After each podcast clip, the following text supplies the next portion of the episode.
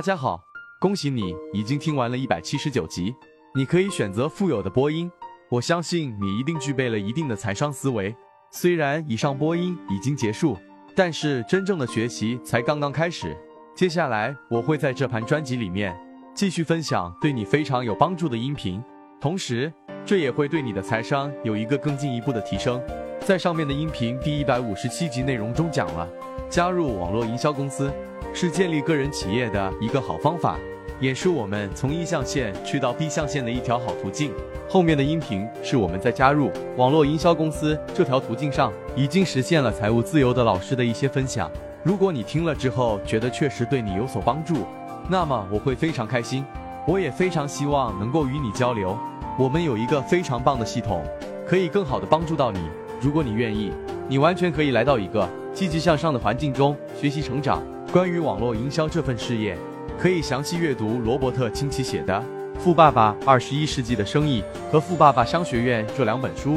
清崎说，你可以在业余时间从事网络营销的工作，然后继续保持你日常的工作和收入，并且在业余的时间着手为自己建立企业网络营销的另外一个好处，就像购买特许经营企业一样，你购买的也是一个系统，一个现成的商业计划，你只要按着系统来做。就能够获得理想的效果。相对特许经营企业来说，加入网络营销公司的费用便宜的多了。加入网络营销公司的费用一般不到一百元。网络销售的最大好处是给人们提供了最优良的教育和培训。网络销售教导你推广和沟通技能，让你学会跟群众说话的技巧，并且懂得如何激发他们。如果你选择业余从事网络营销的工作，将会获得终生受用的知识以及无穷的回报。亲戚说。我认识许多人在网络营销这个行业工作了五到六年之后，开始获得丰厚的被动收入。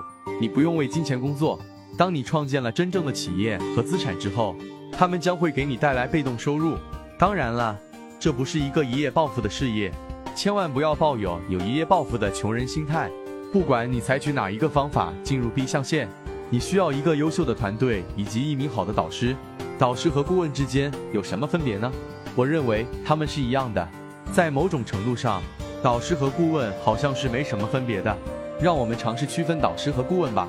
导师是一个已经做过并在他从事的行业，或者你想进入的行业上获得了成功的人，他已经成功的做了你想做的事情，他能够帮助你、引导你、带领你朝着正确的方向前进。